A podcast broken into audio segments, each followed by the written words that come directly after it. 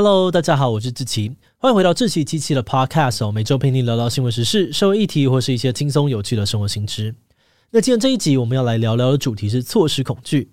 你是喜欢跟上流行的人吗？像是当身边的人都在聊某一部动画，IG 上面大家都在打卡吃某个美食，你是不是会觉得好像不跟上风潮，一起尝试就会逊掉了呢？说到对于台湾人的印象，很多外国人都会不约而同的回答，觉得我们超爱排队。像是有些人为了买夜市的小吃，或是当红名店的美食，排队排一两个小时也觉得没有什么。而且好像时不时社会上面就会出现某个东西的抢购热潮，比如说疫情刚开始时的卫生纸之乱，或是更久以前的葡式蛋挞、脏脏包、Costco 的厚奶茶。那虽然哦，在这些当下呢，都会有媒体或官员出来宣导，表示原物料没有缺货，大家不要抢，或是等这波热潮过后呢，再去吃也不迟啊。但还是有不少人会觉得自己没有参与到身边的人都在做的事情，会有种落单的失落感，很难受。而对于这种难受的感觉，其实有个专有名词哦，叫做错失恐惧，英文呢是 Fear of Missing Out。诶，原来没跟到风也会变成一种恐惧吗？错失恐惧到底是什么？会给我们的生活带来怎样的影响呢？今天就让我们一起来聊聊错失恐惧吧。不过在进入今天的节目之前，先让我们进一段工商服务时间。在这个快节奏的世界里面，生活压力让你喘不过气吗？我们总是忙于工作、学业跟生活压力，常常忽略自己的内心需求，而产生各种问题。那如果你渴望得到心灵的放松跟平静，那或许可以从疗心茶室这个平台找到心里那片宁静的角落。疗心茶室是一个专业的线上心理咨商平台，跟全台湾四十位心理师合作，提供简单清楚的界面设计，希望帮助所有的使用者找到最合适的心理师。此外，他们也有符合资安法规的线上沟通工具，让大家不管在任何地方都能够安全方便地使用心理咨询服务。那如果你遇到烦恼，却因为各种限制迟迟没有寻求帮助的话，现在就点击资讯栏的链接，上聊心茶室解脱压力，开启一段奇妙的心灵之旅吧。好的，那今天的工商服务时间就到这边，我们就开始进入节目的正题吧。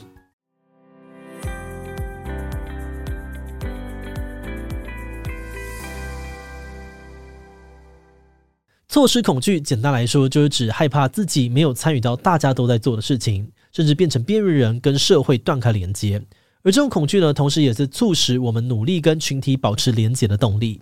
像是刚才提到，看到别人一窝蜂在抢购什么，就想要跟着一起抢，不管自己有没有需要那个东西，反正先买再说。或是跟一群队友在电玩里面组队打怪之后，渐渐的不愿意错过任何一次一起组队的机会。因为，假如你不随时留意而错过了什么很重要的事，自己好像就会变成一个局外人。那要说错失恐惧对现代人影响最明显，或是说最严重的地方，可能还是社交媒体成瘾的现象了。在网络跟社群媒体蓬勃发展之后，这样子的交流管道可以满足我们随时打发时间，知道别人在干嘛，看看有什么新鲜事这类的需求。但使用到后来哦，更多的情况却是，其实我们也没有真的想知道谁的近况。就只是习惯性要去滑一下，这个过程呢，也没有获得什么快乐感或是满足感。那当然，很多人可能会觉得跟风买东西啊、打游戏或是看社群，这些应该都还好吧？错失恐惧这件事情真的有那么可怕吗？确实哦，错失恐惧是有可能会带来严重的后果的。如果程度没有很极端，错失恐惧可能只是会让你多花一点点钱、多花点时间，不至于会带来什么负面的影响。但是有研究显示，对于青少年啊、青少女这些更加在意同才认同的人，他们的错失恐惧经常会严重的影响生活，甚至是自己的心理状态。比如说，因为害怕跟不上同学的潮流，害怕被排挤，所以滑社群这件事情可能会从呢休闲变成必要，不然呢没有跟上大家的话题，可能就会被耻笑。然后一旦开始使用，为了获得更多的关注，你可能就会花更多的时间自拍。发文看留言，搞到心情焦虑啊、失眠，甚至影响学业健康，或是跟家人之间的关系。而且更糟糕的是，虽然社群一方面可以满足部分我想知道别人在干嘛的欲望，但同时看着朋友 PO 出他们多彩多姿的生活，而自己不一定有参与到，其实反而会让人觉得更加的孤独。啊，不过吊诡的是哦，越感觉孤独，往往就会让人更加重度的使用社群媒体，变成恶性循环。嗯，那这个问题听起来好像蛮难解的哈。不过在开始讨论该怎么处理之前，或许我们可以先思考一下，自己真正害怕错失，真正需要的到底是什么呢？错失恐惧的核心其实就是我们内心害怕失去掌控感。比如说，你很害怕过了这个村就没有这个店，要是现在错过，以后再想要拥有就没机会了。因此，就算现在没有那么需要，你还是要跟着大家去抢一下。又或者是我们害怕跟别人失去联系，害怕被排挤。那这个部分呢，就是马斯洛需求理论当中的社会需求，以及内心对于归属感的渴望。因为人类有着群居的天性，所以有没有办法融入团体、建立连结，对我们来说，几乎是跟生存同等重要的事情。而这某部分呢，也说明了为什么抖音上面会不断出现各种危险挑战，像是大量的使用危险药物、冲出马路以肉身挡车，这些明明一听就知道超危险的事情哦，就还是能够造成大量的模仿风潮。原因通常都只是因为大家都在做，只要你能够跟上流行，也去做这些挑战，感觉呢就会变成一件很酷的事情。再加上如果有人看到你，甚至接下去模仿，那你又会更加深心里面那个被认同的感觉。那当然哦，并不是每个人都会看大家在干嘛就去干嘛。不过对于某些人来说呢，他们似乎更容易受到错失恐惧的影响。会受到错失恐惧影响比较大的，通常是对于自己比较不确定的人，像是刚刚提到的青少年族群，因为在自我认识以及自我价值观的方面还比较不稳定，常常会需要透过同侪的看法来达到自我认同。但是换个角度想哦，如果我们能够随着年龄的增长，越来越确定自己是怎样的人，也对于自己比较有自信之后，通常就不会一直去担心自己是不是被孤立了。而另外，过去生活比较困苦或是比较没有自信的人，对于失去这件事情，通常也会更加的敏感，因为他知道没有选择权是一件多么痛苦的事，所以一旦有可以避免失去的机会，他就会努力的去争取。比如说，小时候常常饿肚子的人，在看到新闻说鸡蛋不好买，他可能就会立刻去囤货，一次买一大堆，就算自己吃不完，也还是要买，因为没有选择权这件事情，真的让他感到非常的不安。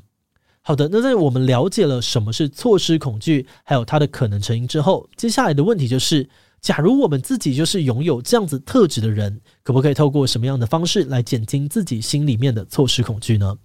有些专家会建议，如果想让自己不要一直陷在错失恐惧里面，就是要想办法减少使用社群媒体。毕竟社群媒体用上瘾哦，只会让人越来越焦虑。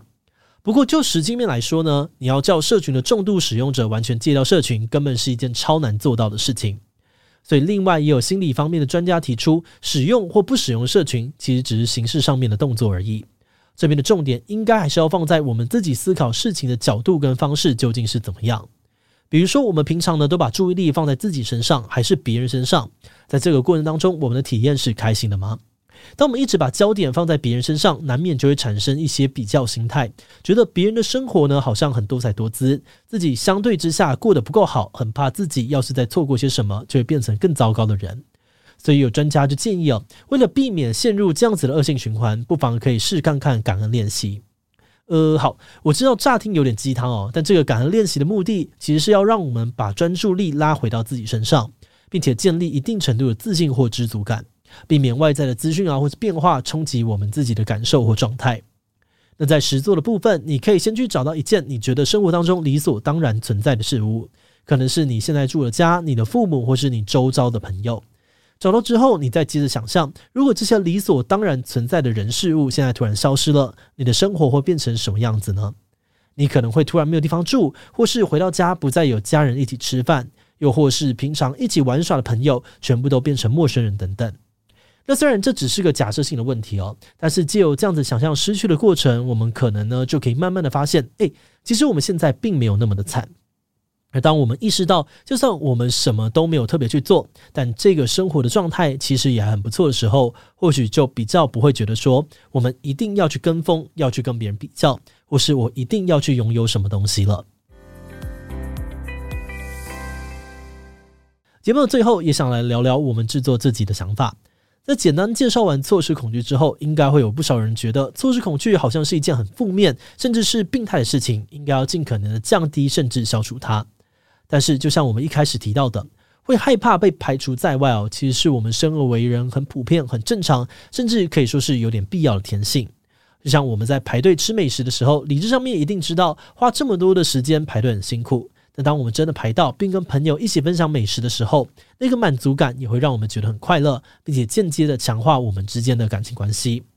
如果我们换个角度来看，也许正因为人类有这样的焦虑，才促使我们积极的建立社交连接，并在这个过程当中得到自己的归属。而另外，我们团队在讨论的时候，也有人担心说：“诶，那个感恩练习是不是有点正能量过头了？要是我们都对现况过度满意，或是只顾着在乎自己，这样真的不会有问题吗？”但后来我们觉得，关键或许还是要先理清自己的状态，再接着判断适合自己的下一步。比如说，如果错失恐惧的问题并没有给我们或身边的人造成严重的困扰，那就不一定需要特别处理。但相对来说，如果发现自己已经有些社群成瘾啊，生活重心严重偏斜，或是越来越不容易满足的时候，或许就可以研究看看自己是不是陷入了错失恐惧的状态了。那当然了，这边还是要强调，这节内容只是我们很粗浅的分享而已。如果你不确定自己的状态，建议可以多找朋友分享聊聊。而如果你已经感受到很严重的恐惧、焦虑或是犹豫，也记得一定要寻求心理专业的咨商服务哦。好的，那我们今天关于措施恐惧的介绍就先到这边。如果你喜欢我们的内容，欢迎按下最终的订阅。如果是对于这集措施恐惧的内容，对我们的 Podcast 节目或是我个人有任何的疑问跟回馈，也都非常的欢迎你在 Apple Podcast 上面留下五星留言哦。那今天的节目就到这边，我们就下集再见喽，拜拜。